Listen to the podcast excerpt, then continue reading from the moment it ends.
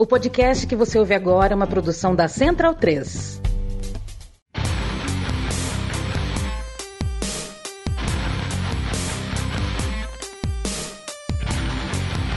Começa agora o Xadrez Verbal. Bom crepúsculo, ouvintes do Xadrez Verbal. Meu nome é Felipe Figueiredo e este é o especial de fim de ano de 2023. Né? Na semana que terminou na sexta-feira, dia 15 de dezembro, nós gravamos o último noticiário do ano e este programa vai ao ar na sexta-feira, dia 22 de dezembro de 2023 um papo sobre mulheres na diplomacia brasileira, mulheres na política externa, mulheres no debate acadêmico de relações internacionais. Um papo que a gente teve com a Irene Vidagala, embaixadora, a professora Tatiana Berringer, a professora Mariana Davi. É um programa feito em parceria, né? com a Associação das Mulheres Diplomatas do Brasil, a MDB, e com o podcast Mulheres no Mapa, tanto que a vitrine né, desse programa são os dois logos. Uh, participaram da conversa eu e o Matias. Infelizmente, né, a Silvia não pôde participar porque né, depois aí de um ano de bastante trabalho ela está com uma rouquidão e a Vivian também não pôde participar por uma questão de agenda. Então, para a gente fechar né, com chave de ouro o ano de 2023, vamos ouvir nossa conversa. Bem, nessa edição especial de final de ano do Xadrez Verbal, estamos recebendo novamente a embaixadora Irene Vidagala, ela que foi nossa última entrevistada do repertório, isso já tem mais ou menos dois anos ali no final é, de 2021. Tudo bom, embaixadora? Olá, tudo bem, Matias, Felipe? É mesmo, parece que foi ontem que a gente esteve aqui juntos, né? E hoje estou aqui de volta, muito agradecida a vocês por me acolherem nessa casa que também é minha e de tantos, tantos e tantas que se sentem dentro do mundo a partir do xadrez verbal. Obrigada pelo convite para estar com vocês. E hoje a, embaixadora trouxe é, duas mulheres é, de peso aqui também, reforçando essa edição, que a gente vai tratar justamente é, do papel das mulheres na diplomacia. Então, está conosco também a Tatiana Beringer, ela que é professora de Relações Internacionais da Universidade Federal do ABC e também integrante do Observatório da Política Externa e Inserção Internacional do Brasil. Olá, Matias. Olá, Felipe. Prazer estar aqui com vocês. Uma grande emoção poder integrar um episódio, então, do Xadrez Verbal, acho que um dos podcasts já mais antigos, né, da nossa área no Brasil, que nos inspirou bastante aí na, na nossa trajetória. Obrigada. E fechando o trio, estamos com a Mariana Davi Ferreira, ela que é professora de Sociologia do Instituto Federal de Educação, Ciência e Tecnologia da Paraíba e também doutoranda em Ciência Política da Unicamp. Olá, olá, saudações direto de terras paraibanas. É um prazer estar aqui é, para ter essa conversa importante para fechar esse ano, falando sobre a participação das mulheres na construção das relações internacionais? Bem, uh, primeiro agradecer à embaixadora Irene pelo seu tradicional carinho conosco, Xadrez Herbal, ela que organizou né, essa nossa conversa também. Agradecer a Mariana, a Tatiana pela presença. O Matias, Matias eu não agradeço, o Matias tá. Tem, Você tem... me tolera, né? não, tô, tô brincando. É, e começando pelo começo, né? Uh, uma, das, uma das pautas dessa nossa conversa né, é a criação da a Associação de Mulheres Diplomatas Brasileiras, né, a MDB. Uh, eu gostaria que, especialmente a embaixadora Irene Vidagala, mas também a Tatiana e a Mariana, comentassem um pouco da criação da MDB e principalmente da origem da MDB, né? o que deu a ideia né, de criar a MDB Uh, eu, eu, sei que isso tem, tem, um pouco a ver, inclusive, com o processo de criação do documentário Exteriores, né? Mulheres Brasileiras na Diplomacia, uh, alguns anos atrás. Uh, inclusive, recomendo a todos, toda a nossa audiência que, que assista Inclusive, para quem quiser assistir e quiser divulgar para pessoas do exterior ou quiser assistir e praticar outros idiomas, ele no YouTube ele está disponível em inglês, francês e espanhol, tá? com legendas, melhor dizendo, nesses idiomas. Uh, enfim, então gostaria né, de, como eu disse, começar pelo começo. O que inspirou a criação da Associação das Mulheres Diplomatas Brasileiras? A nossa inspiração ela vem da necessidade da luta, né? Uh, quando a gente se encontra com dificuldades, a gente busca uh, escapar dessas dificuldades. E a associação ela é essencialmente o resultado de um período imediatamente após quatro anos do governo Bolsonaro, quando o conjunto das mulheres na sociedade brasileira viu a causa de gênero uh, ser contida, vimos a causa de gênero ser contestada e não foi diferente na área diplomática. Então, nós, mulheres diplomatas, vínhamos há 10 anos já com algum tipo de organização para pleitear no que nós entendemos direitos e condições de trabalho dentro do Itamaraty. Os quatro anos de governo Bolsonaro dificultaram bastante esse diálogo entre as mulheres e a instituição. Então, imediatamente, o momento da vitória do presidente Lula nos inspira a entender que a hora chegou para a gente criar uma associação de mulheres diplomatas e que nós podemos, então, pleitear, apresentar publicamente as nossas posições. Uh, você mencionou, Felipe, o nosso documentário. Efetivamente, o documentário é fruto de uma ação já do grupo de mulheres uh, diplomatas. Essas mulheres se organizam, o documentário vai contar um pouco da história de formação desse grupo e o primeiro fruto visível deste grupo foi o documentário. É, posteriormente, nós chegamos a janeiro de 2023 com a sugestão encampada por grande parte das mulheres diplomatas na ativa para criarmos formalmente uma associação. E essa associação foi criada dia 16 de janeiro de 2023. Vamos fazer um ano. Em síntese, a necessidade da luta nos exigiu a organização numa associação. A história do empoderamento feminino conta muito que é essa sororidade, esse trabalho conjunto das mulheres que nos faz ir adiante. Uma andorinha não faz verão, no caso das mulheres, realmente nós precisamos de muitas andorinhas e muita organização para trilhar um caminho bem difícil complementando um pouquinho o que a embaixadora estava contando, né, a importância da, da, criação da MDB e mesmo de como chegamos nesse encontro entre mulheres da academia e da diplomacia, que acho que esse é, é uma grande novidade desse nosso diálogo, dessas das iniciativas que temos colocado na área de estudos de relações internacionais, assim como na diplomacia a gente sente uma subrepresentatividade das mulheres. Não necessariamente na academia ela é numérica no ingresso na área acadêmica, mas sim na ascensão também da carreira, né? E nos temas que vão sendo tratados, nas abordagens, na forma como a área vai se estruturando. Então, dentro da Associação Brasileira de Relações Internacionais, foi criado também já há alguns anos não me engano, em 2015, a área, um, um, coletivo que chamava Mulheris, né? Iris de R de Relações Internacionais. E acho que isso já começou ali nos chamar a atenção, e como estudiosas, de perceber como o, o Itamaraty, do, do ponto de vista histórico, né, teve muita dificuldade de incorporar a pauta das mulheres, a própria ascensão, e como isso se reflete na academia também, do ponto de vista quando a gente vai falando do afunilamento na pós-graduação e depois nas bolsas de produtividade em outras áreas. Mas não é só por representatividade. Acho que tem aqui também uma questão é, e nem por é, de protagonismo, né?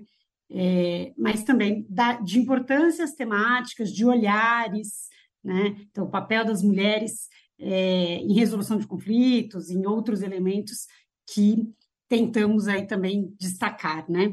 Acho que esse é, é, um dos elementos. E quando a MDB é criada, eu acho que ela vem e consolida um pouco e é, traz aí um, uma certa inspiração para as mulheres que estão na academia também, né? Então, é, a gente vem um pouco enxergando é, uma forma de maior aproximação entre esses dois campos, né, e vendo o potencial de trabalharmos juntas. Só queria complementar também o protagonismo das mulheres na, na Associação Brasileira de Relações Internacionais, que após a, todo esse processo que Tatiana comentou, esse ano foi criada também uma área temática sobre raça e política internacional. Também muito do protagonismo das mulheres e dos debates é, sobre essas temáticas que geralmente não possuem centralidade nas produções mais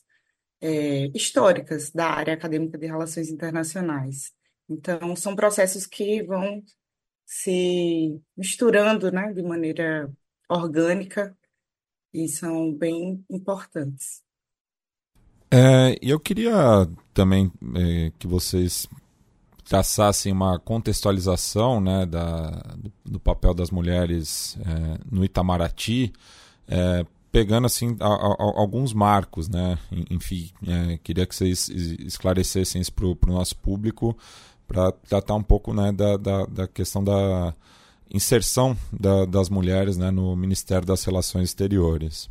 A gente tem que começar essa história, né, pegando Marcos, pelo primeiro, que é absolutamente marcante, que é a Maria José Rebelo, que foi a primeira diplomata a entrar, a primeira mulher a entrar na carreira diplomática, em 1918, num momento em que não havia mulheres no serviço público, e ela, portanto, não é só a primeira mulher a entrar na diplomacia, mas ela também é a primeira funcionária pública concursada da história do Brasil. Isso em 1918. Uh, depois dela, nós temos algumas mulheres cujo perfil, cuja história, participação vão sendo, as histórias vão sendo resgatadas, uh, até a gente chegar mais no presente. Mas ainda nesse meio, nesses 100 anos, uh, há uma figura que a mim me encanta, que é a Dona Odete, que chegou embaixadora, mas nunca teve esse título, mas que foi a primeira embaixadora de carreira a apresentar credenciais no mundo. Eu singularizo esses dois casos porque esses dois casos dariam ao Brasil uma certa é, referência no que diz respeito à presença de mulheres na área diplomática. É, os estudos parecem indicar que a Maria José não só foi a primeira no Brasil mas poderá ter sido a primeira mulher concursada a entrar na atividade diplomática no mundo, mas definitivamente nós tivemos a primeira embaixadora de carreira. Uh, estes marcos, todavia, não foram suficientes para a gente fazer história no Itamaraty. A nossa história foi silenciada. Uh, hoje nós temos livros que começam a ser publicados contando a história das mulheres, mas temos eu poderia aqui singularizar, a gente sempre menciona a primeira mulher negra a entrar, a Mônica de Menezes, é, porém eu acho que a gente pode, esse resgate vem sendo feito, esse resgate é muito importante, mas é preciso dizer que a associação, ela, ela surge no momento em que, depois de 100 anos, mais de 100 anos de uma referência feminina na diplomacia, nós continuamos tendo apenas 23% de mulheres na carreira diplomática. Veja que eu tenho quase 40 anos de carreira, eu tenho 39 anos. Quando eu entrei, nós éramos 23%. Hoje, nós seguimos sendo 23%. Então, é preciso mudar isso. Isso não vai mudar com o passar do tempo. É preciso haver uma ação afirmativa, medidas de alteração desse elemento, vamos dizer assim, naturalizado de que as mulheres não aspiram pela carreira diplomática. A gente sabe que isso não é verdade. Então, a, a, o contexto dessa nossa entrada no, na política, vamos dizer assim, na política de recursos humanos e de representatividade, para nós mulheres diplomatas, a nossa entrada ela tem esse objetivo, construir uma paridade de gênero dentro do Itamaraty. E só um comentário que, para mim, é, é muito. É, eu não sei se é chocante ou se é divertido. Quando a gente menciona os números das mulheres no Itamaraty, é, as pessoas que são de um público mais. Uh, não que participe exatamente da, da, dessa lide diplomática, uh, as pessoas falam assim: ah, mas tem mulher na diplomacia? Uh, tem mulheres embaixadoras? nós somos realmente muito pouco visíveis no quadro da diplomacia brasileira. E neste um ano que a AMDB existe, eu acho que a gente já conseguiu um grande fenômeno, que é o fato de sermos hoje muito reconhecidas, seja no parlamento, no próprio executivo, com o público em geral. Então, eu acho que em um ano de atividade, o que a gente conseguiu mostrar como associação é de que, sim, existem mulheres na carreira diplomática. Acho que tem um ponto importante, né? Quando se estuda ciência política e a questão do feminismo, de que normalmente a própria política, e aí, é, em grande medida, a política externa, por essa pelo, pelo caráter que, que ela tem, de uma política mais dura, de exigir não só a questão de viagens, mas do tipo e mesmo da área dos temas que se trata, é como é, muitas vezes é visto como uma naturalização de que esses seriam temas de homens. Né? Há uma construção disso. E aí eu acho que é nesse sentido que a embaixadora diz, né, é, de que acham que essa não é uma carreira para mulheres, ou que elas teriam que abdicar da sua vida é, de família, de vidas pessoais, para se tornar diplomatas. E aí a gente já vem embutido uma própria questão de machismo, que é os homens, quando decidem para a carreira diplomática, eles não fazem uma opção se eles vão ter uma mulher e filhos que, que, que seguirão eles ou não nessas suas escolhas. Né? Mas para as mulheres é sempre ainda perguntado, de alguma forma, como ela vai levar a sua própria vida pessoal. Então, a gente vê essa é, é uma questão aqui da, da própria junção, e a outra questão é essa da simbologia, de quem é que ocupa como os homens é, sabem, então, articular ou negociar entre eles, entre os pares, e não com mulheres. E essa é uma questão no mundo, né? Acho que o Brasil está é, tá enfrentando aqui um desafio e um, um elemento que se coloca em várias partes, que ainda é necessário, mesmo depois, depois de tantas ondas de movimento feminista, no mundo, é necessário questionar, é necessário avançar nesse ponto, né? É necessário que que, pense, que colo, nos coloquemos de outra, de outra forma, né? Que as jovens possam, de fato, falar assim, qual é a carreira, qual é o seu sonho, né?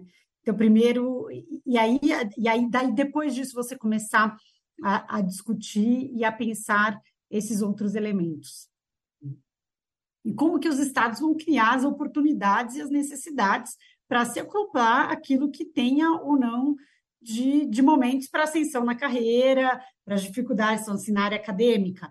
Bom, como é, licença maternidade vai ser incorporada? Em tempo de carreira ou em tempo é, de, de bolsa de estudos? Né? Acho que são de todas essas lutas que nós estamos falando. A gente está falando de uma carreira de Estado. Então, o, Estado deve também pensar dessa forma. Né? Eh, eu gostaria de, de aproveitar essas duas respostas de vocês. Né? Vamos abusar um pouco do tempo e da didática de vocês, para os nossos ouvintes, que é. Uh, em diversos momentos, né, uh, nós estamos falando aqui principalmente ainda, especialmente do Itamaraty, porém, uh, por exemplo, a professora Tatiana também falou de questões mais amplas de relações internacionais. Então, eu queria pedir para vocês explicarem para os nossos ouvintes e diferenciarem para os nossos ouvintes uh, o conceito de uma política externa feminista e a teoria feminista das relações internacionais.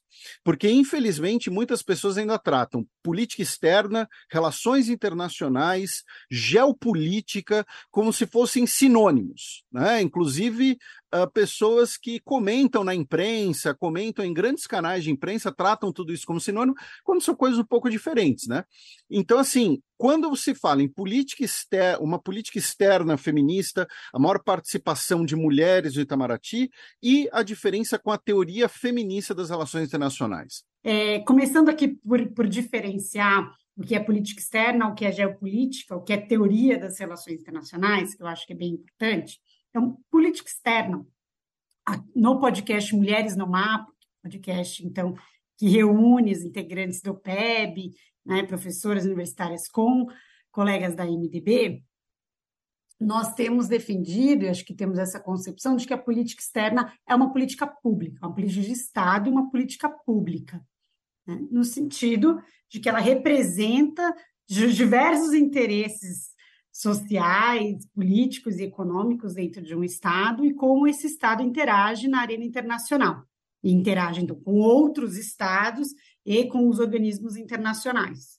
Né? Não, não se refere, não se limita apenas é, a agentes e, e, integrantes do próprio Estado, a, aos diplomatas ou mesmo aos militares, né? Então, acho que a gente vai ter ainda um episódio para falar sobre política de defesa, é um conceito bem amplo. E aí, falar de uma política externa feminista, acho que a gente tem até preferido falar, a Irene pode me corrigir, de uma política externa inclusiva, né? Ou seja, como é que ela pode buscar né? aí é uma, uma defesa de, de, orientação da política externa. Então, uma coisa é a política externa por si, essa definição mais clássica do que, que significa. Outra coisa aí seria nós adjetivarmos, né, e colocarmos aqui especificidades e como o que queremos buscar, o que defendemos como isso. E aí, aqui no inclusivo, não é só as agentes, ou seja, quem serão as diplomatas ou quem serão os militares em ação. Mas para que essa política externa vai servir? Né? Em que tipo de projeto de país e de mundo? Então, um país, quando ele, se, quando ele pensa a sua política externa, o Estado, quando pensa a sua política externa, ele tem a sua projeção. E esses interesses domésticos, que são variados, né, para colocar, para apresentar no cenário internacional, para interagir, mas ele tem, para isso, ele precisa também de um determinado ambiente externo, de um determinado ambiente internacional, que normalmente, né, quando estamos falando então de uma política externa inclusiva, é um sistema mais igualitário, mais justo, multipolar, com, com, com, esferas de multilateralismo mais avançadas, né? E que pensem, por exemplo, uma coisa que acho que é importante, é, cooperações sul-sul, cooperações entre estados, políticas afirmativas, como a embaixadora defende no, na sua própria tese de altos estudos. Então, acho que é, essa é, seria uma primeira definição. Já a política, ela é um conceito um pouco mais duro, na minha, na, na minha leitura, que muitas vezes alguns confundem com política internacional, mas a geopolítica seria a determinação que vem a partir do, da localização desse Estado no, no mapa mesmo, né, do ponto de vista, ou seja, das suas fronteiras, de, de, de oceanos, mares, enfim, e como que isso vai determinar é, é, essa interação. E aí a geopolítica está dizendo assim, qual é o conflito que existe entre as grandes potências, quais são as relações que se colocam, que eu chamaria de política internacional, já para fazer algumas ressalvas né, e, e, algumas questões. Ou seja, não é só a determinação né, é, colocada pela própria localização geográfica, mas desses interesses que possam existir entre os estados. E as teorias de relações internacionais são os estudos que tentam sistematizar como que se dá a relação entre os estados, os organismos internacionais, ou seja, o que se chama de sistema internacional. E aí a gente tem uma gama de debates, de abordagens teóricas, e as teorias feministas são uma delas, são teorias é, que se desenvolveram mais a partir dos anos 80, né, e, e que trazem aí dentro do que se pode falar sobre teoria feminista em relações internacionais, há muita pluralidade. Há teorias que são liberais ou pacifistas, né, que até defendem, por exemplo, algo que é, é que poucas feministas acho que defenderiam, né, que se mulheres estivessem constituindo é, as relações internacionais seriam mais pacíficas porque elas são mais maternais. Não é isso que, que estamos falando. É ressaltar qual é o impacto e o papel das mulheres, ou seja, o que, que acontece com as mulheres que é causado pelas, pelas determinações internacionais para dentro dos seus estados, né? Acho que tem algo é, mais complexo para pensarmos. Tem teorias decoloniais, tem abordagens bastante variadas. E, na minha opinião, acho que nenhuma delas assim é, apresenta aquilo que daria conta de todo o conjunto ou, ou, de sistematizar o que são as relações internacionais. É a, o que a gente defende, eu acho que é o que está em jogo, é destacar a importância de pensar como as relações internacionais são feitas ou impactam a vida das mulheres. Eu acho que esse é, é, é a, principal, principal questão para se, se destacar dentro da, da, da, gama que se tem. Ou seja, eu acho que teoria de relações internacionais talvez nem é a, a grande questão aqui, mas é como os estudos podem contribuir para pensarmos também as mulheres e a vida das mulheres nas relações internacionais, dentro dessa dinâmica de um mundo complexo que traz muitas interações, que traz muitas ligações, e aí como que as mulheres podem ser atores também dessa que é a arena da política internacional. Seja Uma coisa que eu ia... desculpa, Tati. Não, uma coisa que eu ia comentar, que eu acho que talvez seja interessante também, é visualizar que as produções sobre é, relações internacionais e gênero, relações internacionais e feminismo também podem ter um recorte geográfico, né? Falando de geopolítica. Então, que existem os estudos que inauguram o debate sobre relações internacionais e feminismo, que vem muito do norte global, mas que posteriormente a gente consegue ver um desenvolvimento do campo é, de feminismo RI também no que a gente chama de sul global, né? pensando aí enquanto recorte de pessoas que estão pesquisando e produzindo teoria é, nos países do sul global. É, e acho que algo importante também é, dentro desse mapeamento que Tati tra Tatiana traz, é que o, a chegada desse encontro entre relações internacionais e gênero, relações internacionais e feminismo dentro do campo teórico da ASRI se dá em um momento no qual é, estava tendo um debate é, metodológico muito grande e que a ZRI acaba se abrindo para outros temas, né, que eram vistos como marginais ou como, ou como é, fora do campo do que seria central para a formulação da política externa para ser um objeto de estudo em relações internacionais. Então, o próprio debate sobre questão ambiental, né, é, mulheres, o Tatiana é, citou também os estudos decoloniais ou pós-coloniais e por aí vai. Eu acho que já fazendo também um, uma propaganda, o episódio 6 é, do Mulheres no Mapa, com a professora Lara, traz um grande estudo mesmo, assim, uma aula sobre é, o papel das mulheres na área acadêmica de relações internacionais no Brasil e no mundo também. Então, fica aí o convite para vocês é, ouvirem esse episódio.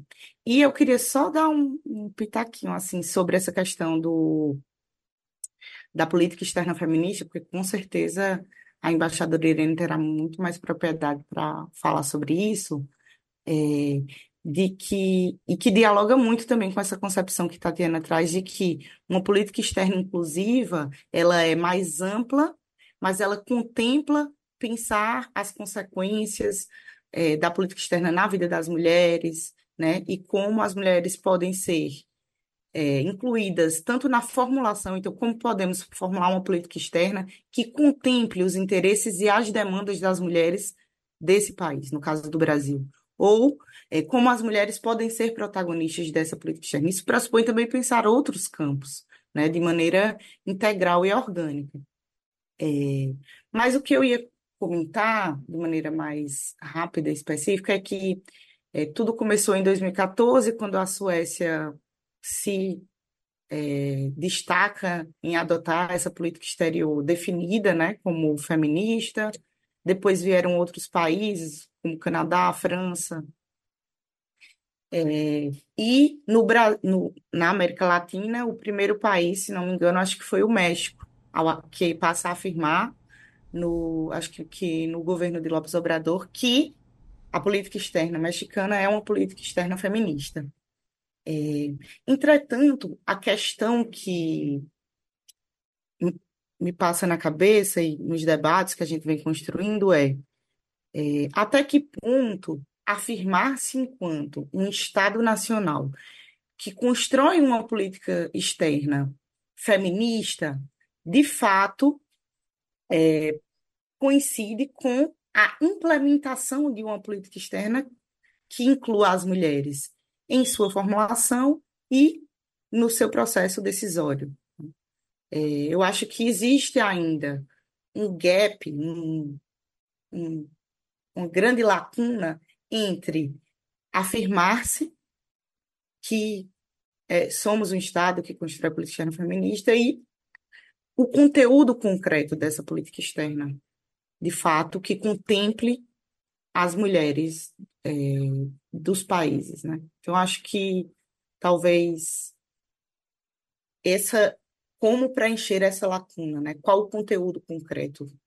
Porque a gente vê que há muita diversidade e cabe muita coisa, né? Então, acho que estamos indo aqui pelo mesmo caminho de que provavelmente pensar uma política externa feminista pressupõe pensar é, um projeto que seja inclusivo, com mulheres, com pessoas negras, indígenas e por aí vai. Mas eu acho que é um desafio que está colocado.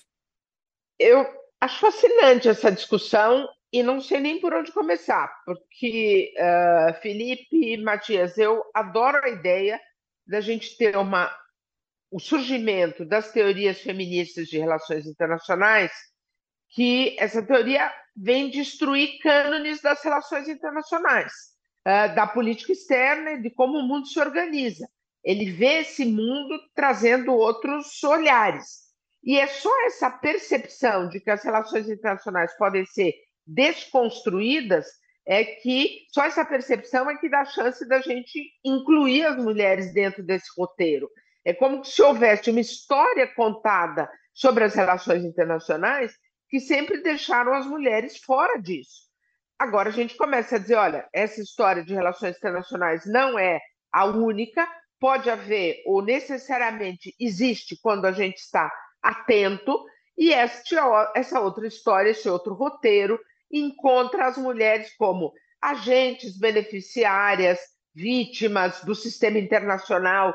A mulher aparece em, múltiplas, uh, em múltiplos papéis no sistema internacional. Então, a política externa feminista, a meu ver, tentando ser muito, muito resumida, a política externa feminista ela reconhece a presença da mulher no conjunto das relações internacionais, seja como é, debatedora, seja como agente, formuladora, executora, mas mais do que isso, a mulher como parte de um sistema internacional que também é definido pelo conjunto das relações sociais. Portanto, a política externa é, feminista ela tem que trabalhar esse conjunto das relações. Ela não trabalha exclusivamente os agentes ou as vítimas ou os decisores ou os atores. Ela discute o próprio sistema, porque é na forma como o sistema está organizado que ele produz vítimas, que ele dá chance de haver atores, que ele ignora processos. Então, é na reflexão sobre o conjunto do sistema que as mulheres querem estar presentes nessa, nessa organização e nessa reflexão. Portanto, quando a gente fala, e a Tatiana adiantou um pouco o que é um debate que está acontecendo no conjunto dentro da, da, da nossa associação, é, é que talvez falar de uma política externa feminista realmente seja muito oportuno, porque coloca, no caso, as brasileiras ou os brasileiros dentro de um debate internacional, como disse a Mariana Davi, a discussão sobre a política externa feminista começa com a Suécia, depois vai se expandindo, Uh, colocar o Brasil discutindo uma política externa feminista nos coloca dentro desse lote, desse grupo, porém, ao nos deixar apenas feministas, a gente pode estar, no caso do Brasil, um país de tantas exclusões, nós estamos nos deixando talvez fora do debate sobre como incluir.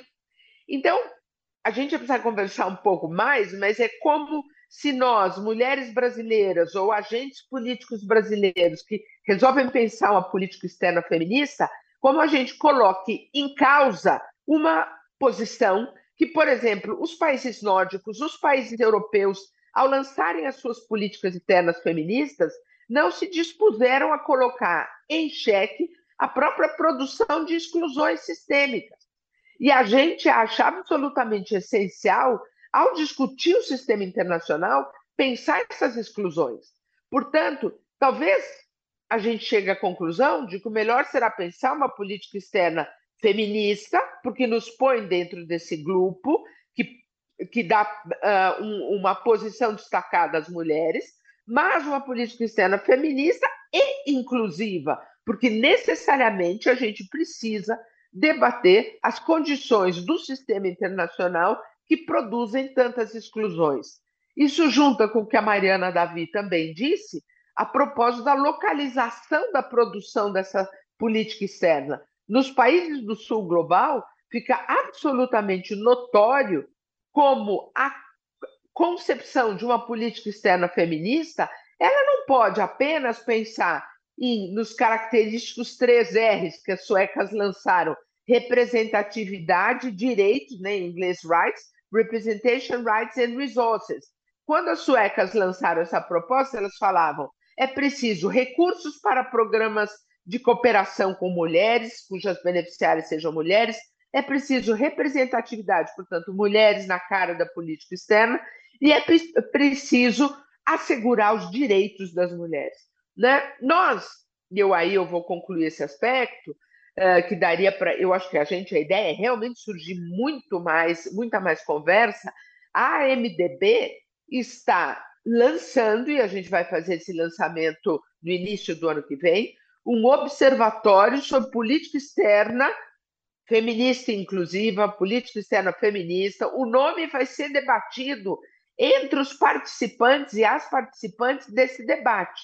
Por quê? Porque a gente precisa trazer para a nossa sociedade o que pode ser uma política externa de um governo que se disponha a reconhecer esse papel central das mulheres. E nós, como associação, nós queremos trazer esse debate. A gente quer pedir e convidar, por meio do nosso Observatório de Política Externa, que seja discutida essa percepção de que as mulheres têm um papel central e o que poderá ser produzido a partir dessa participação das mulheres na percepção do próprio sistema internacional e na atuação nos vários papéis.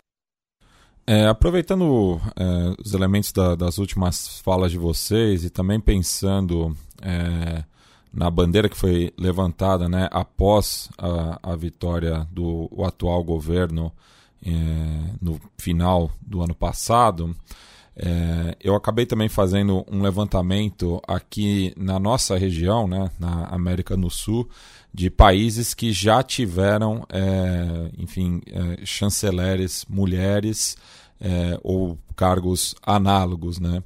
É, e para minha surpresa, apenas o Uruguai é, dos países vizinhos nunca teve uma mulher ocupando o posto máximo da, da sua diplomacia.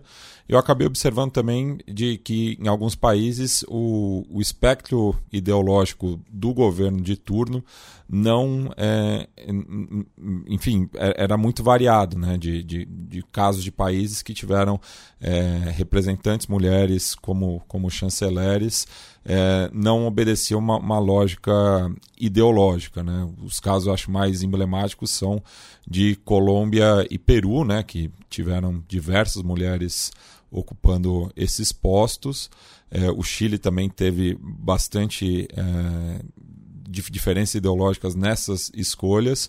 E atualmente a gente tem duas é, chanceleres na América do Sul, né? o caso da Celinda Sousa Lunda, atual chanceler da Bolívia, e da Gabriela Sommerfeld Rossero, atual chanceler equatoriana. E também destaco aqui o caso é, da chanceler do Suriname entre 2017 e 2020, a Polak Bengli, que assumiu o cargo com apenas 33 anos. É, nesse sentido, é, eu queria lançar a pergunta para vocês em relação a como se como está sendo esse intercâmbio né, com os países aqui da nossa região é, para é, pensar né, em estratégia justamente para que o Brasil tenha a sua primeira mulher chanceler. Eu vou tomar a dianteira para mencionar esse assunto. Uh, em primeiro lugar, para lembrar que a Argentina, do governo Milei, acaba de indicar uma mulher chanceler. É, e, na verdade, nós temos no conjunto das Américas, a partir do Canadá até a, Argentina e o Chile, só o Brasil e o Uruguai nunca tiveram uma mulher chanceler. Um outro aspecto interessante é que, na grande maioria dos casos, o, as chanceleres mulheres são políticas, elas não são da carreira diplomática. É, não há uma tradição de haver diplomatas que sejam feitos ministros de relações exteriores. Essa é uma prática muito brasileira. O que não quer dizer que, então, bom, enfim, o que, a consequência imediata disso que eu, que eu falei é que é preciso haver mulheres na política, nos partidos políticos, nos parlamentos, para que elas deixem, então, os seus espaços na política e sejam colocadas como uh, chefes das chancelarias, né, ministras das relações exteriores. Pegando então, quer dizer, no caso do Brasil, o fato de nós não termos essa tradição da gente ter essencialmente sempre diplomatas ocupando a chancelaria, essa é a nossa tradição, é, faz com que a gente venha a pergunta, né? Mas tem mulher para ser chanceler? Decididamente existem mulheres que poderiam ocupar esse espaço, havendo disposição política para a indicação de mulheres. Nós temos na associação dois projetos, né? Um projeto que é o do Observatório de Política Externa, feminista inclusiva, que eu mencionei agora, que a gente conversou um pouquinho sobre ele, e tem um outro projeto que a gente mencionou rapidinho, a Tatiana e a Mariana, que é o projeto do podcast Mulheres no Mapa. São dois projetos financiados pela nossa associação, com apoio de doações que nós obtivemos. É, neste, no observatório, nós estamos uh, pensando as formas de maior interlocução uh, com outros países e nós próprias da Associação de Mulheres estamos estabelecendo diálogos com associações parceiras ou semelhantes, análogas em outras partes do mundo. Eu, por exemplo, estive no Chile para o lançamento da de uma plataforma de políticas externas feministas, é, que traz, então, essa plataforma, é, PIFAL, é, são políticas de plataforma de políticas externas feministas da América Latina, traz informações sobre tudo que está acontecendo na América Latina em torno da criação de políticas externas com esse, com esse perfil. Então, talvez a Mariana e a, e a Tatiana queiram mencionar alguma coisa, é, e, sobretudo, talvez aí eu deixo uma pergunta para elas, né? Que é, neste momento, como é que estão os convites eventuais ou não a estrangeiras para o nosso podcast? Ah, boa. Bom, primeiro a gente vai precisar fazer uma segunda temporada, né, para o nosso podcast, mas acho que vai um pouco nesse sentido. Eu, eu fiquei pensando aqui, né, é, nesse, no exercício talvez é, de comparação, não apenas da, das chanceleres, mas como o papel das mulheres na política, ele está muito ligado também à força do próprio movimento feminista desses, desses estados, de, dessas nações, né? E, e, aí eu acho que o Brasil é atrasado, ele é muito mais conservador em vários aspectos. Assim, Uruguai Argentina Colômbia, né, tem direito ao aborto, muito, né, no, no, caso da Argentina é muito recente, né, mas é, pensar um pouco isso, assim, qual é o papel do, do, do movimento feminista, que isso sempre me, me intrigou, assim, né, essas, as diferenças é, da força que leva não só à aprovação do aborto, mas da, da representatividade na política e como isso pode estar ligado também aí a esse aspecto da, da política internacional, né? É, e isso, isso acho que, que é, que, é, um elemento que a gente tem que levar em consideração. Então, assim, a região vive uma onda feminista, né? A Colômbia teve agora a primeira né, vice-presidente, é, né? E, e, mulher, né? Do, do, do Boric, uma mulher jovem e que falou: não vou ficar cumprindo o papel de primeira dama como é comum nos países latino-americanos. Então, o que, que isso representa do ponto de vista da juventude? E como que o Brasil enfrentou, e a gente não pode deixar de esquecer, que a gente passou quatro anos de um governo ultraconservador e misógino, né? É, que tirou uma presidenta também com que, cuja, cuja parte do movimento que tira ela também foi muito misógino. Né? Então, acho que no Brasil a luta das, das feministas tem se colocado num patamar muito difícil, que é claro que a gente vê avanços em diversas esferas, muito por conta desse da, da, própria luta que fazemos, de como existe sim um movimento feminista no Brasil, mas ao mesmo tempo a reação né, é, dos setores das forças conservadoras ela tem sido muito forte. Né, e acho que isso tem, tem influenciado. Não que, que isso seja direto quando a gente pensa a questão de escolha ou não de um chanceler, né, e, e outros elementos, mas é, isso, isso sempre me pega, assim, sabe? Penso, nossa, estamos numa outra onda de governos progressistas na América Latina, quais são as diferenças, né? O que é que eles conseguem nos, nos apresentar enquanto possibilidades, né? Ou seja, também, alguns, será que vão ser mais feministas e aí menos é, inclusivos? Claro que a inclusão está ligada a todos os aspectos das contradições né, dos, dos, dos povos oprimidos, né? Então, de raça, de gênero, de classe, né? Então, pensar um pouquinho a partir dessa dinâmica. Isso eu acho que, que, que, tem, que é um exercício importante de fazermos também. Dentro dessa perspectiva, é, me parece importante também a gente refletir quais são as mudanças dos governos progressistas é, nesse elemento da inserção das mulheres, mas de que mulheres, né? Então, por exemplo, a vice-presidenta da Colômbia é uma mulher e é uma mulher negra que vem também de um histórico de luta de movimentos sociais. É, claro que existe um, um clima político na Colômbia que é complexo, polarizado, né? Tem um grande elemento de influência da política externa americana que leva da guerra às drogas, que leva a uma polarização ainda maior entre esquerda e direita na Colômbia. Mas é uma vitória muito simbólica e muito é, e que expressa uma mulher, mas uma mulher que vem de um determinado espaço que não é o, o comum. Então, acredito que essas diferenças também são pequenas vitórias que vão acontecendo mas que são vitórias que não apontam um caminho unilateral é, de só acúmulo né, de avanços, porque a política ela não é, não se constrói dessa forma. Então, é, a partir dos avanços, nós temos que estar muito atentas para que os retrocessos não é, cheguem maiores, como é o caso que aconteceu no Brasil nos últimos nos quatro anos que nos antecede. Eu queria aproveitar, especialmente a, a professora Tatiana, ela falou que nós estamos num patamar difícil, né, especialmente pela reação né, de alguns setores.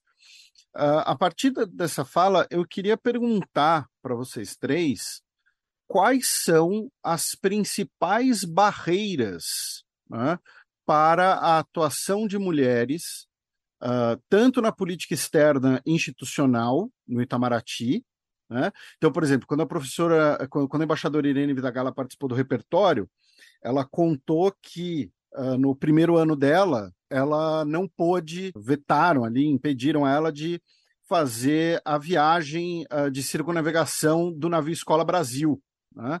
uh, por ser uma mulher e a embarcação não estaria preparada, enfim, vetaram ela. Né? Então, quais são as principais barreiras, as questões práticas desse patamar difícil dessa reação? Porque, ao mesmo tempo que nós estamos conversando sobre essas dificuldades, né, nós temos Uh, por exemplo, a embaixadora Maria Luísa uh, Ribeiro Viotti, que primeira mulher embaixadora em Washington, foi representante do Brasil na ONU, chegou a ser cotada para ser ministra. Temos a embaixadora Maria Laura da Rocha como secretária-geral do Itamaraty. Temos a embaixadora Eugênia Bartelmese em Singapura, que recentemente tivemos a assinatura do acordo de, de livre comércio entre Mercosul e Singapura, que é um entreposto comercial importantíssimo, né? a porta de entrada, digamos assim, para o Sudeste Asiático. Então, ao mesmo tempo que nós temos esses nomes atuantes hoje, nós ainda estamos nesse patamar difícil. Então, quais são as principais barreiras uh, e questões práticas para essa atuação? Felipe, as suas referências são referências de duas colegas nossas, é, muito capazes, competentes, que têm uma trajetória é, construída já há alguns anos. Ah, as duas, tanto a Maria Luísa Viotti quanto a Maria Laura, foram ah, funcionárias diplomáticas de alguma forma muito próximas ao próprio ministro Celso Amorim. O ministro Celso Amorim designou a Maria Luísa Viotti como a primeira embaixadora na ONU. A gente, todo mundo que acompanha um pouco essa discussão, sabe que o embaixador Celso Amorim, na época ministro, foi o primeiro a tomar iniciativas no sentido de projetar mulheres dentro de Itamaraty. E ele, a primeira projeção que ele fez para o exterior foi a Maria Luísa Viotti. Dentro do Brasil, ele projetou a Lele Farani, que depois foi para Genebra, e depois, quando a embaixadora Farani foi para Genebra, ele colocou a embaixadora Maria Laura como sua chefe de gabinete. Então, veja que são duas mulheres que estão próximas ao poder, ao poder atual, e que, portanto, neste momento eram, de alguma forma, escolhas quase que naturais, quando havia necessidade de escolher algumas mulheres. E este círculo, portanto, eh, de relações de confiança construídas há 20 anos, que é quando o primeiro governo Lula se instala e o ministro Celso Amorim começa a produzir essas mudanças. Então, é, é este círculo que produz as duas mulheres que têm visibilidade no atual governo. Este círculo se conclui aí. Há poucas mulheres, eu não saberia citar muitas outras, além da embaixadora Farani, da embaixadora Viotti, da embaixadora Maria Laura, não há outras mulheres que fizeram parte desse círculo de poder do governo Lula no, na sua primeira gestão e segunda. Quando nós temos o terceiro governo Lula, essas mulheres, duas delas, retornam ao protagonismo, sendo que a Maria Luísa Viotti, com toda a sua competência e brilhantismo, conseguiu ocupar a oportunidade que lhe foi dada de chegar às Nações Unidas para depois fazer uma belíssima carreira, inclusive como chefe de gabinete do, do secretário-geral da ONU, do Guterres, e também ser nomeada para ser embaixadora eh, em Berlim. A Maria Laura também teve postos importantes, porque foram duas mulheres que foram eleitas para se destacarem. Elas foram escolhidas para serem as referências. Concluída ou fechado esse grupo de três, nós ficamos sem outras mulheres de visibilidade. Você menciona a Eugênia, é, que está num posto que, come, que ganhou esta semana alguma visibilidade, mas a Eugênia, primeiro eu tenho que dizer que é uma brilhante colega, primeira de turma. Nós temos outras mulheres em Itamaraty, também de igual destaque, como hoje nós temos duas secretárias no Itamaraty, chefiando as secretarias de Europa e de América do Sul e América Central e Caribe. É, então, veja que duas mulheres em postos geográficos bastante importantes, mas é preciso dizer, são dez secretarias. e só duas entregues a mulheres. Isso é muito pouco. Não teria sido difícil incluir mais três e fazer secretarias, um quadro no Itamaraty que fosse paritário, cinco homens e cinco mulheres. Se nós somos 23%, ter duas secretárias é ficar, inclusive, abaixo dos 23, ficamos só com 20. E ficar apenas com Maria Luísa Viotti e com Maria Laura é ficar apenas com o que já é antigo e conhecido.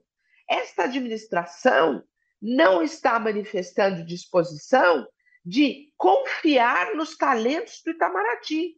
E veja só, nos talentos femininos, porque os talentos masculinos não há nenhum receio em se escolher homens que ainda não têm uma trajetória marcada, mas que vão para lugares importantes. As mulheres elas têm que elas não têm a chance de mostrar que elas também têm essa capacidade. Primeiro, ou seja, o que eu estou querendo dizer é: existe o famoso princípio da homossociabilidade, os homens convivem entre si, criam espaços de confiança que permite com que homens sejam indicados para posições importantes.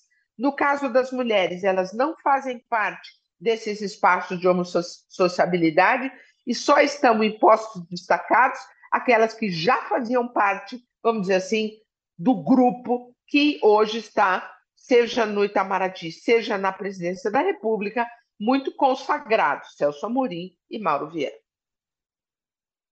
Eu queria pegar um gancho da, da, da pergunta de vocês sobre né, quais são os, os sinais, ou qual, qual, é, qual é o tipo de movimento que a gente enfrenta. Acho que ainda as mulheres que ocupam determinados espaços de destaque, que conseguem romper com isso, primeiro que a trajetória delas vem sempre aí de é, muito mais esforço para se destacar do que os homens. Né? A gente sempre fala, às vezes, assim, nossa, queria ter a, a, a condição ali que, que os homens tiveram também para isso. E aí, às vezes, tem coisas que são muito sutis. Então, a gente pode ter, como eu falei, assim, um movimento social, como, era, como é o movimento neofascista no Brasil, que é muito mais ofensivo, que, que apresenta esse machismo, mas na política e na prática profissional, a gente enfrenta uma série de, de constrangimentos que às vezes são sutis, mas que são muito bem colocados. Né? Então, o movimento tem aí pelo menos três conceitos recentes que eu acho que são muito bons para isso. Primeiro é o appropriating, que é, é a apropriação que os homens podem fazer de ideias das mulheres. Então, eles não nos escutam numa reunião, mas você falou aquilo, ou você falou num corredor, e um homem vai falar e é ele que vai ser ouvido ou levar né, a, o próprio mérito por aquela ideia. Quando não, a gente também é, enfrenta né, o mansplaining ou o mansrupting, né, que, é, que é a ideia também do, da interrupção que os homens podem fazer nas falas de mulheres, ou das explicações, porque eles falam assim, não, você não entendeu, deixa eu falar, né? Então, são formas de desvalorização, de colocar também a mulher em outro patamar, que acontece muito nesses espaços, seja então é, da academia ou da política, né? Acho que isso é, é, é um tema é, que sempre nos pega, assim, então, de pensar como, como esse processo ele é uma luta cotidiana, né? De, de resistência, de, e, e de, de enfrentamento mesmo.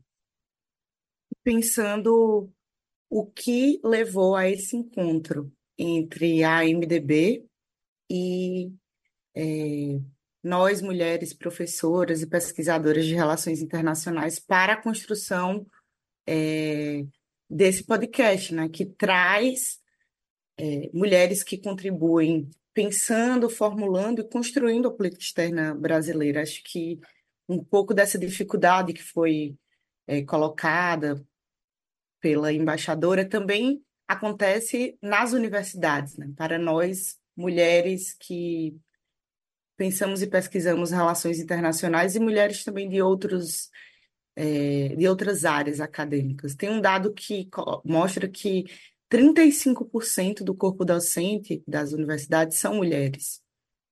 É, e essas mulheres elas não estão, em sua maioria, nos espaços de poder, né? cargos de chefia, etc, etc. Acho que quanto maior o espaço de poder e os cargos, menos mulheres você verá nas universidades brasileiras.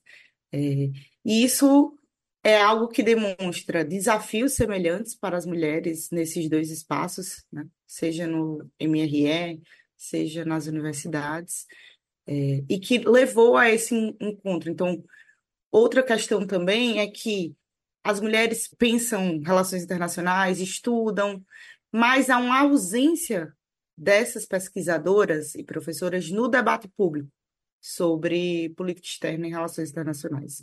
Sempre vemos homens debatendo, sendo entrevistados, e isso é algo que a proposta do podcast vem tentar romper. Né? Então, com o objetivo de divulgar e publicizar o protagonismo das mulheres, tanto na análise como na formulação da política externa, e mostrar, estamos aqui, estamos aqui construindo é, esses dois espaços.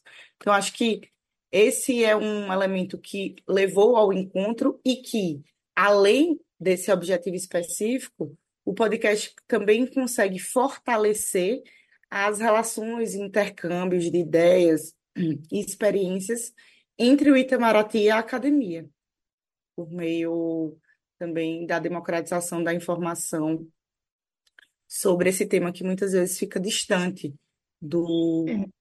do público e da população da sociedade civil. E uma prova disso, eu acho, né, que é do, do, do protagonismo e da, de como temos mulheres capacitadas para ocupar espaços, né, e para poder é, ter aí um outro protagonismo, é que para nós não é nem um pouco difícil quando a gente monta a agenda do, do podcast de encontrar nomes. Então a gente pensa nos temas e logo nos vem três ou quatro mulheres até, né? A gente sempre tinha ali a lista até de, de backup, de grandes nomes que ou de mulheres diplomatas que atuaram nesses temas e nas áreas que a gente queria trazer para o podcast Mulheres no Mapa, ou de intelectuais que tinham feito também grandes teses e têm estudos já de grande trajetória nesse, nesses temas. Então, para a gente sempre fica essa dúvida, por que vemos mais homens, seja na blogosfera, seja na imprensa, né, seja nas mesas das universidades ou no Itamaraty. E aproveitando essa, essa pauta, é, e já começando a caminhar para o nosso encerramento, uh, eu queria pedir para vocês comentarem também uma adição a esse problema que hoje nós temos né, de uma subrepresentação né, de mulheres, uh, né, tanto no Itamaraty, como a embaixadora Irene mencionou, quanto também uh, em âmbitos da academia, em âmbitos da imprensa, uh, que é a questão de mulheres, a subrepresentação ainda maior de mulheres negras. Né? Então, por exemplo, na obra uh, Diplomatas, né, que conta, né, são sete pequenas biografias né, de uh, mulheres diplomatas, mulheres pioneiras na diplomacia, que a gente já mencionou aqui no Xadrez Herbal, e os nossos ouvintes podem, inclusive, baixar gratuitamente no site da FUNAG, né, mas ali a gente pode contestar, por exemplo, que a primeira diplomata de carreira, uma mulher negra, foi a Mônica de Menezes Campos, né, que entra na carreira em 1979 apenas.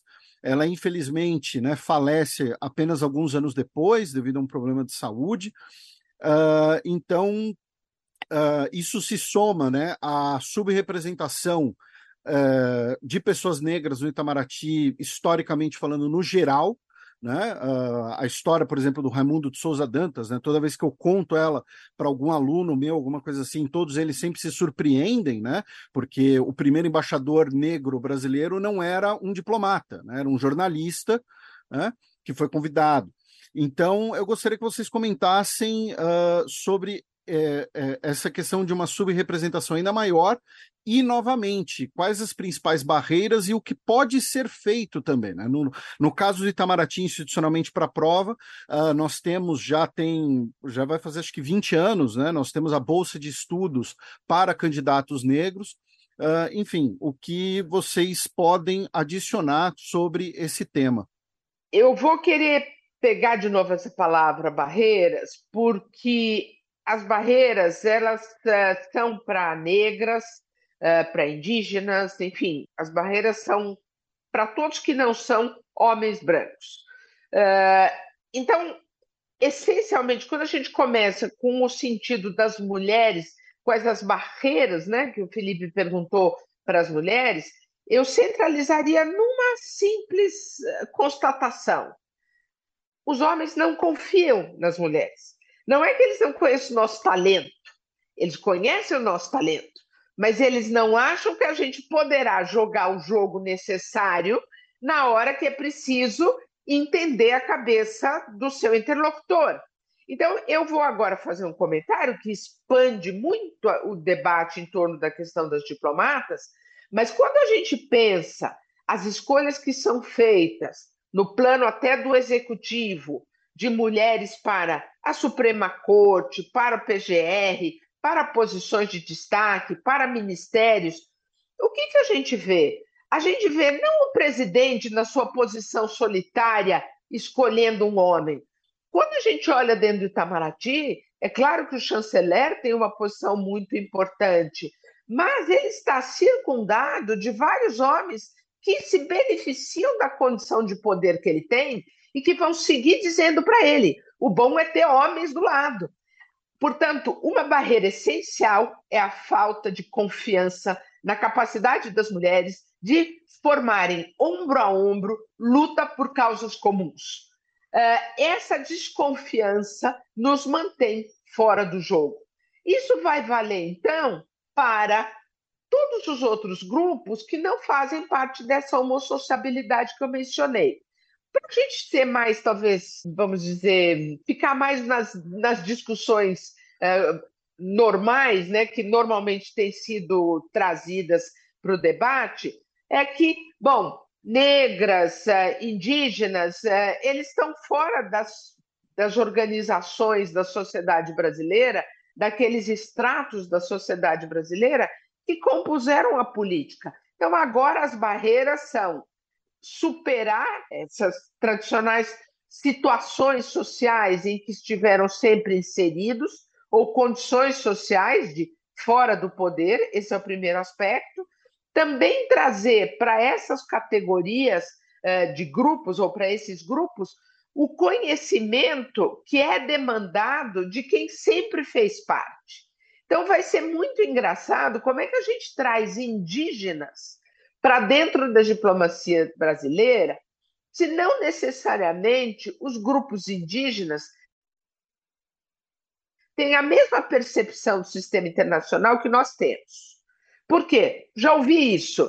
Há, uma, há noções, há cosmologias que podem não estar refletidas nas provas que a gente faz de ingresso. Há formas. Eu sei que eu estou levantando aqui um debate, Felipe e Matias, que é para o pessoal falar assim, a Irene, enfim, o que é isso? O que é isso é, nós temos provas que exigem que as pessoas se capacitem dentro dos padrões que são os padrões até hoje é, requeridos. E nós temos aqui um caso muito recente no, no, no Instituto Rio Branco, que uma moça que tirou a segunda maior nota de todos os tempos na prova do TPS, ela foi reprovada porque ela tirou zero de francês. Enquanto a gente exigir francês de uma pessoa que tem toda essa qualidade, nós vamos estar reproduzindo as pessoas que entram no Itamaraty. Então, a minha identificação é: a barreira é a falta de decisiva disposição de romper o padrão do diplomata de romper o padrão do diplomata que é homem, branco, sudestino em certa medida, mas que vai participar da reflexão sobre o sistema internacional como sempre se fez.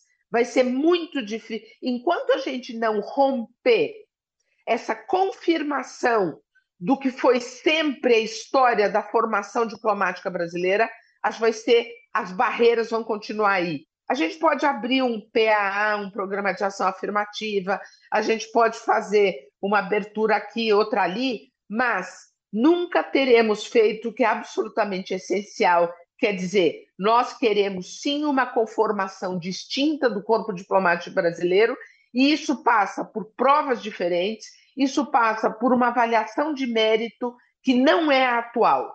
Nesta linha, né, que eu concluo, é por isso que a gente diz, por não haver este mérito, nós precisamos mudar alguns determinantes, como queremos paridade no ingresso. Essa paridade pode fazer. A paridade vai ser gênero 50-50, a Associação de Mulheres Diplomatas está pedindo isso ao chanceler para a próxima prova do Rio Branco, mas essa paridade também pode ser combinada com cotas. Queremos 30% de negros dentro dos quadros do Itamaraty, a partir do ingresso. Nós precisamos fazer essas desconstruções. E aqui eu retomo a fala das teorias feministas, que as teorias feministas elas fazem a desconstrução da análise do sistema internacional e eu vejo a aproximação das mulheres na ação política e na ação de política externa aproximando-se das teorias feministas, porque a gente realmente reclama uma desconstrução, uma desconstrução de práticas que precisam mudar. Você pode até nos perguntar, mas o que vai ser diferente? Isso é outra pergunta. É, antes da, da Mariana e da Tatiana uh, responderem, só, embaixadora, uh, só complementando para os nossos ouvintes que não estiveram acostumados com o linguajar, TPS é a primeira fase do concurso para carreira diplomática, é a prova objetiva, e que é uh, uma prova em que eu costumo brincar para os meus alunos que o que cai na prova? Da Revolução Francesa para cá, tudo.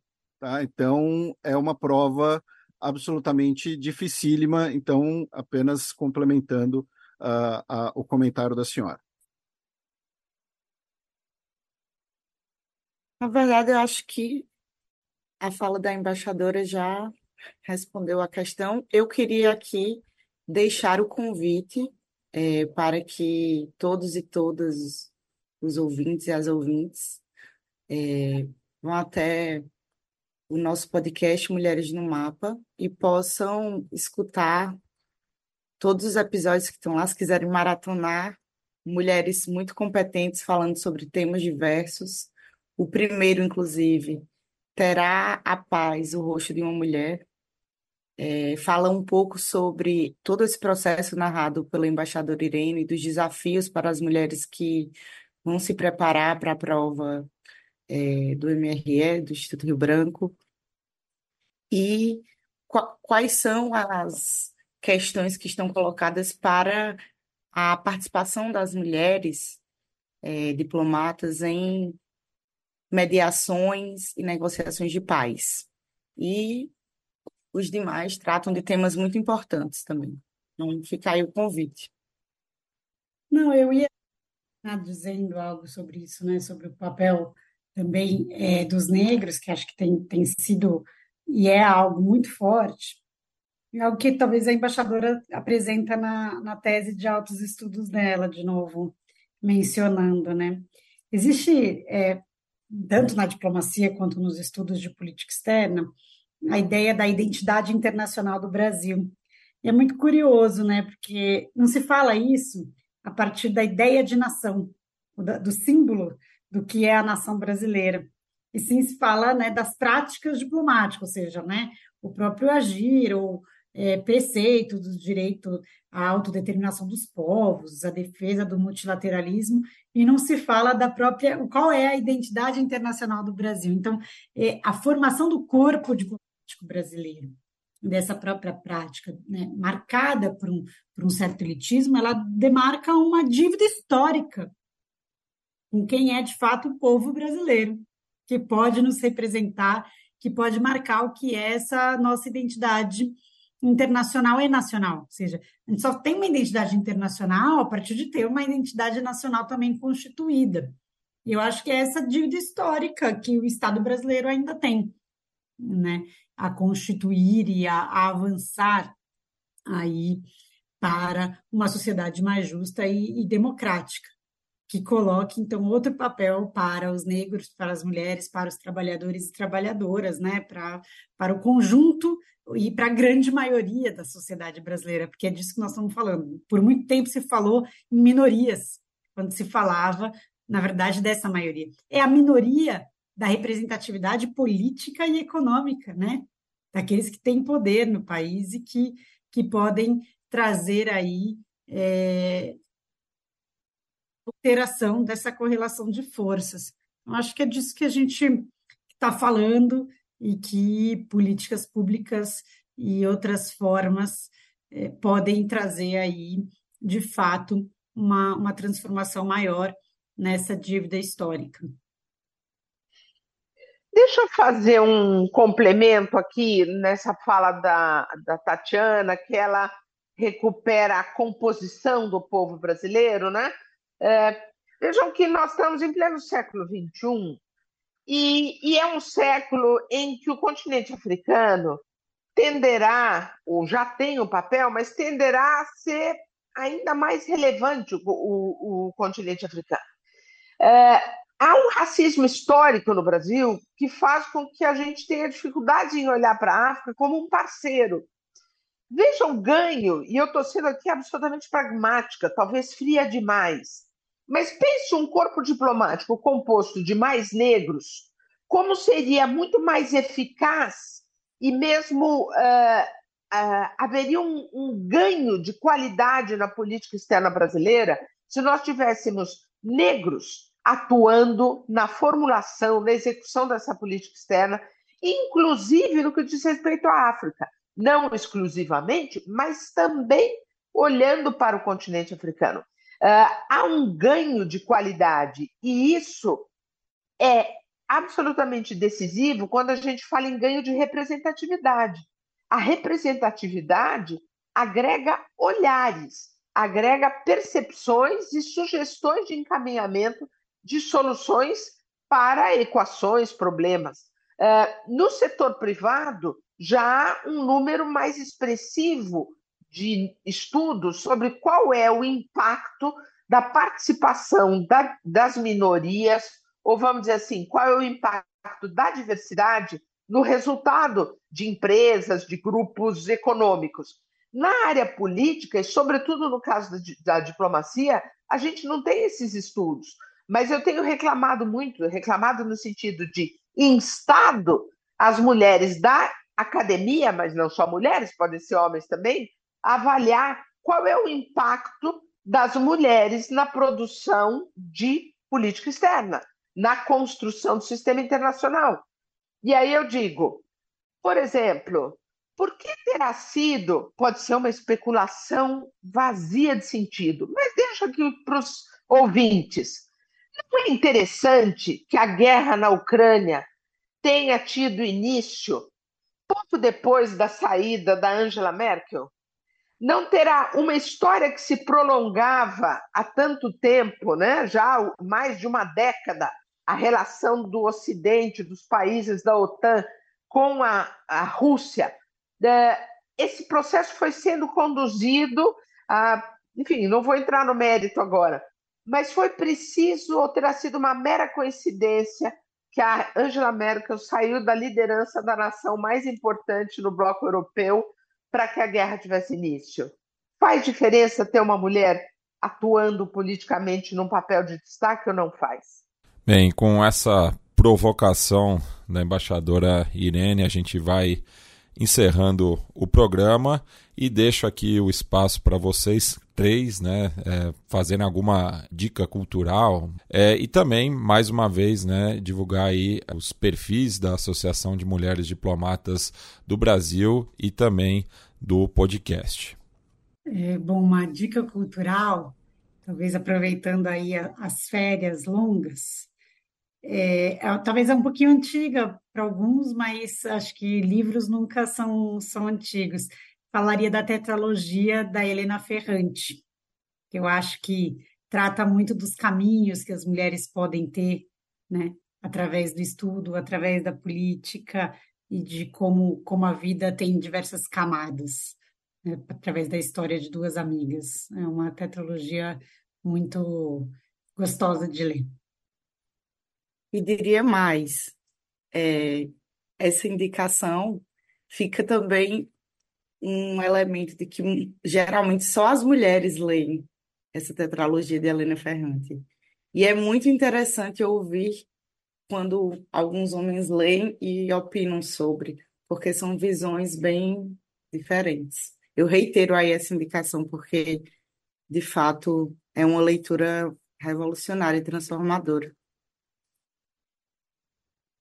Bom, eu vou ser mais política da casa mesmo, e a minha recomendação cultural são os episódios todos do Mulheres no Mapa.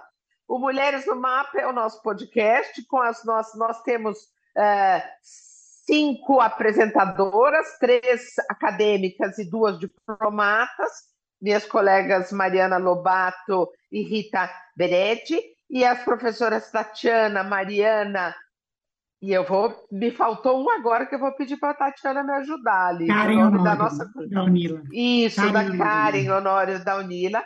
É, eu recomendo muito os podcasts porque nós temos ali a oportunidade de ouvir mulheres. E isso, é, para mim, é, é fenomenal.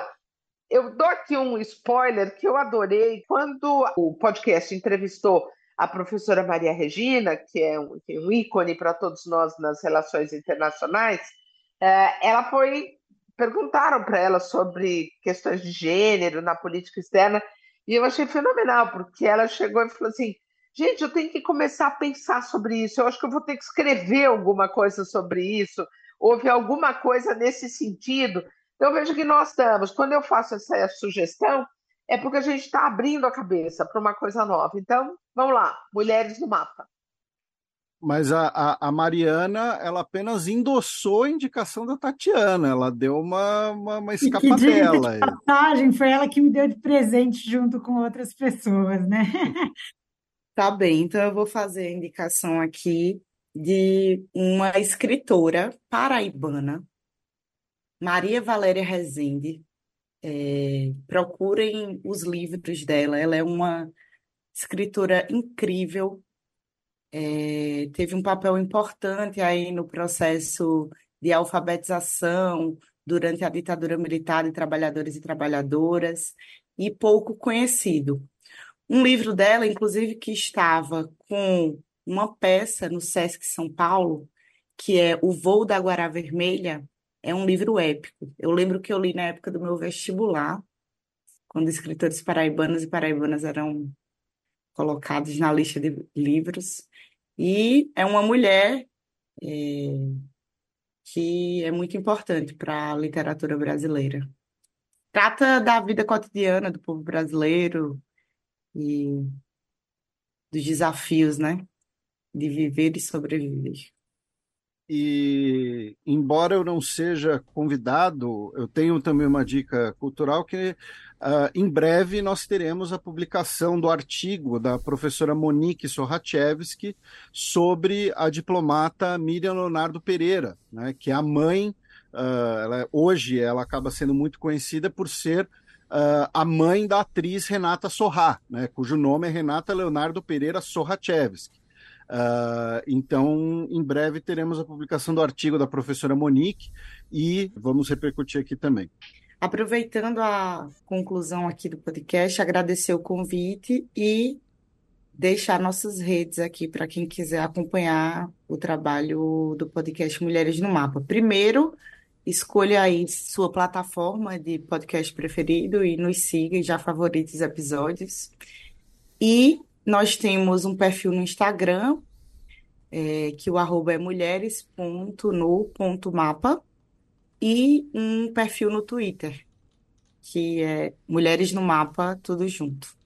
E também no Twitter vocês podem entrar também no perfil da AMDB, underline oficial, e o site é mulheresdiplomatas.org. Então, mais uma vez, eu agradeço aqui a presença da embaixadora Irene e das professoras Mariana e Tatiana. Muito obrigada. Obrigada, tchau. Tchau, gente. Tchau, Obrigado. gente, foi um prazer. E a música de encerramento desta edição vai em homenagem à cantora folk estadunidense Odera, cuja morte completou 15 anos no último dia 2 de dezembro. Ela que foi uma das principais vozes do movimento por direitos civis ali nos anos 60 e era uma das cantoras favoritas tanto de Martin Luther King Jr. quanto de Rosa Parks. E a gente vai encerrar o programa com a interpretação dela de Take This Hammer, que era um tema bastante popular entre os prisioneiros no sul dos Estados Unidos durante o século XIX e que, em sua maioria, eram descendentes de pessoas escravizadas.